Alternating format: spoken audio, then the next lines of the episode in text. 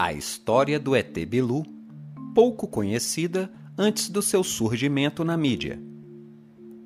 O ET Bilu ficou famoso em 2010 ao aparecer nas emissoras de televisão e ter sua mensagem distorcida em diversos programas. O que muita gente não sabe é que, muito antes disso, ele já mantinha conversas periódicas com muitos grupos, começando pelas crianças. E mais, décadas antes, já orientava Urandir Fernandes de Oliveira, presidente de Dáquila Pesquisas. Hoje vamos contar essa história. Já sabemos que Urandir e o Bilu não são a mesma pessoa, mas então, quem é afinal de contas? Como foi o início de sua interação com esse extraterrestre?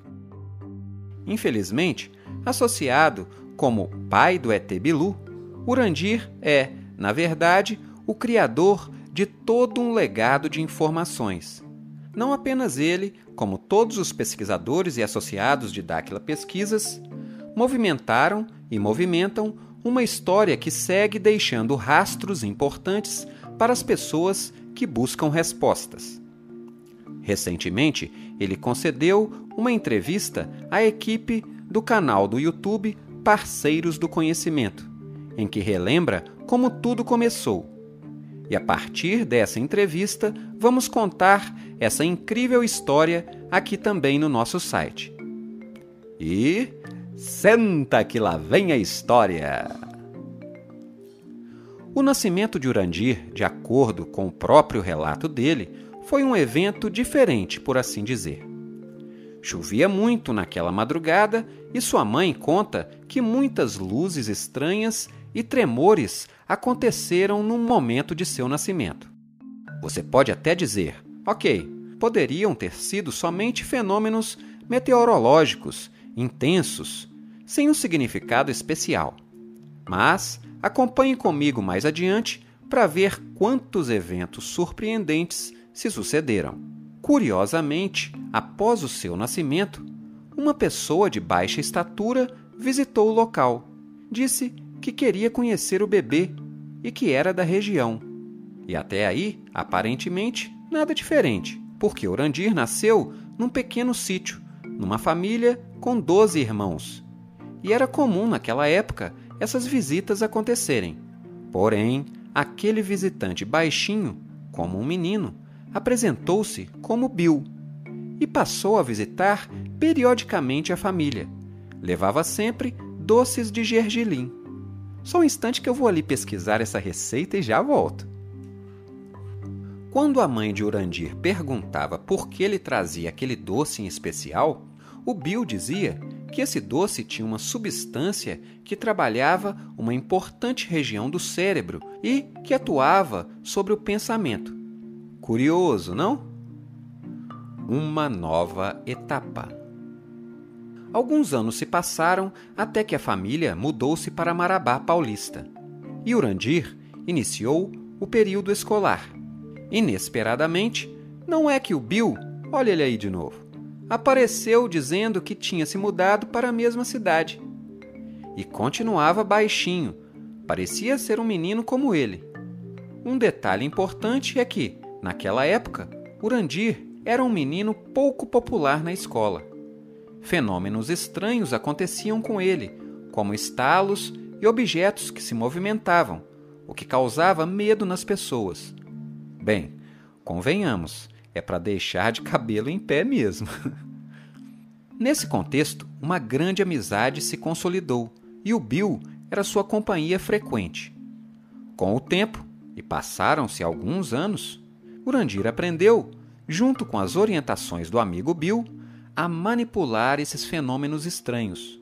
Ou seja, ao invés dessas ocorrências acontecerem de forma involuntária, ele mostrou como influenciar a partir do pensamento e intenção para que ocorressem de forma sincronizada. E assim, o menino solitário passou a ser muito conhecido nas redondezas o entendimento sobre as primeiras habilidades. Ainda na adolescência, Urandir era capaz de identificar estados emocionais e físicos a partir do que conseguia ver no campo biomagnético, ou aura, das pessoas. Para ele, era um processo tão natural que achava que todas as pessoas eram capazes de enxergar, e tamanha foi sua surpresa ao descobrir que aquilo tornava diferente. Era capaz de mover voluntariamente objetos, entortar moedas, estourar pratos. Tinha a mediunidade bastante acentuada e por isso muitas vezes foi chamado santo na cidade. Um apelido, aliás, pouco condizente, porque o próprio Urandir reforça que qualquer um com treinamento e foco é capaz de realizar coisas incríveis com a mente. O que é chamado paranormalidade nas palavras dele nada mais é que o controle da atividade cerebral, e não há nada de extraordinário nisso. Mas o fato de se tornar popular nas redondezas não lhe trouxe aquela sensação boa de pertencimento, de acolhimento. Ao contrário, ele próprio relata: sentia angústia, uma sensação de vazio, como se faltasse um pedaço em mim. Talvez você já tenha se sentido assim.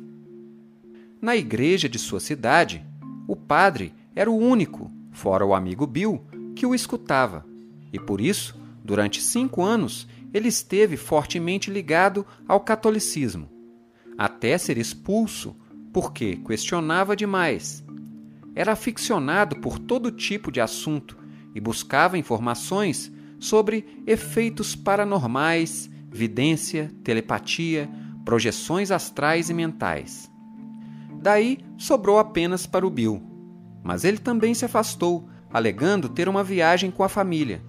Uma viagem que durou anos. O retorno de Bill. Tamanha foi a surpresa quando o amigo reapareceu e, apesar de Urandir estar na juventude, o Bill era exatamente o mesmo, com a mesma altura, a mesma aparência, como se o tempo não tivesse passado. Como isso era possível? Urandir se perguntava. E de tanto insistir, Bill explicou a ele na noite daquele mesmo dia de reencontro. Mostrando as estrelas, disse que ele vinha de Pégasus e dizia que, tal como Urandir o conhecia, todas as pessoas um dia estiveram de alguma forma com ele e que, naquele momento, ele o conhecia como Bill, mas um dia o chamaria de Bilu. Acompanhe o próprio relato do Urandir sobre essa questão. De agora em diante, é, é, você me conhece como Bill, tal, mas vai ter um momento que você vai me chamar de Bilu. tá? Até na época tinha aquela música Bilu Teteia, eu até te, fiquei zoando ele, tá, mas agora você está inspirado na música Bilu Teteia? Ele falou, não, não, não, não. É, calma, mais tarde eu vou te contar. E depois ele me falou que realmente era para é, as pessoas aqui embaixo, aqui na Terra, têm uma ideia, muito tem ideias preconcebidas dos extraterrestres como um bicho de tentáculos, aquelas besteiradas todas que nós vemos em filmes, né? Na realidade não é, ele falou assim, não, nós somos iguais a vocês, vocês é, é são descendentes nossos. Urandir pediu uma prova, cá para nós. Essas eram realmente informações complicadas para se entender. Ele pediu para Bill mostrar como volta para casa, nas estrelas.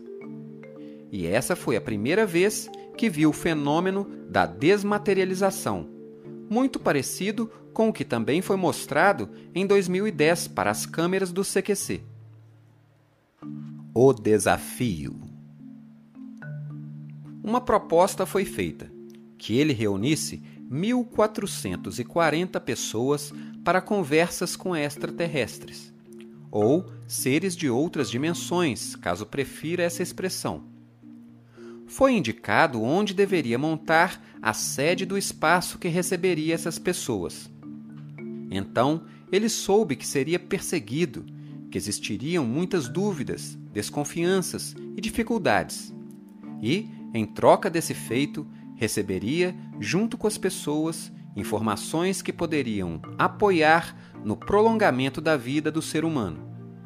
Dizia ele: Vocês nascem, crescem, estudam, casam-se, criam filhos, os filhos seguem a vida deles, vocês ficam sozinhos e morrem. O caixão é o único destino certo para todos. Mas não precisaria ser assim. Poderíamos viver centenas de anos com o mesmo vigor de uma pessoa de 20, 30 anos. Mas não pense que, ao saber disso, Urandir prontamente aceitou seu compromisso, como naqueles filmes lindos que a gente assiste na TV. Entre a primeira vez que ele soube que precisaria realizar essa tarefa, por volta de 13 anos, até ele aceitar efetivamente, aos 33 anos aproximadamente, passaram-se quase 20 anos. E, durante uma parte desse tempo, Bill se distanciou. Urandir recebia o convite para realizar essa ação por seres extraterrestres de outras raças. Lembra-se que são pelo menos 49 raças? E deles recebia muitas informações. Apesar das dúvidas, a próxima etapa. Os anos passavam e os extraterrestres diziam que, enquanto o tempo passa e nada era feito, muitas pessoas morriam pela falta da nossa ação. E por mais que Urandir dissesse que não tinha nada a ver com isso, eles contra-argumentavam que a indecisão e a falta de informação continuariam levando vidas. Esses mesmos seres relatavam que as tentativas de interação com os governos haviam falhado e que eles já estavam acionando diversas pessoas em toda a Terra a partir de suas crenças e desenvolvimento para passar informações. Através de mediunidade, intuições, telepatias, as informações começariam a chegar. Porque, na visão deles, cada ser humano tem responsabilidade sobre o outro e, ao mesmo tempo, somos todos irmãos, independentemente de raça, credo ou nação. Isso tudo que nos separa é uma rotulação social medíocre. Quando realmente aceitou sua trajetória, trouxe uma condição: que todas as interações extraterrestres com essas 1440 pessoas e quem mais chegasse fossem físicas, ou seja, nada de telepatia, nada de intuição, os contatos deveriam ser passíveis de gravação em áudio ou imagem, como evidências do que aconteceria dali em diante. E assim é até hoje. Uma grande teia de propagação. Por isso, esse site faz parte de uma verdadeira rede de informações que divulga não apenas sobre a existência do ET Bilu e outros extraterrestres, mas, fundamentalmente, propaga as informações que aprendemos as pesquisas e descobertas ao longo de tantos anos, entendendo que fazem parte de um projeto muito maior para que o ser humano viva mais e melhor. E essa é uma das muitas histórias que nos inspiram diariamente a seguir em frente. Ah, e quer saber uma curiosidade? Da primeira lembrança do Bill que o Urandir tem, até hoje, aos 56 anos de idade, ele é exatamente o mesmo a mesma estatura, a mesma feição, a mesma jovialidade. Para o Bilu, o tempo realmente não passou. Mas será que o tempo, tal como conhecemos, existe mesmo? Aproveite para se inscrever no nosso Telegram, buscando o canal Site ET Bilu. E até a próxima, buscadores! Site ET Bilu www.etbilu.com.br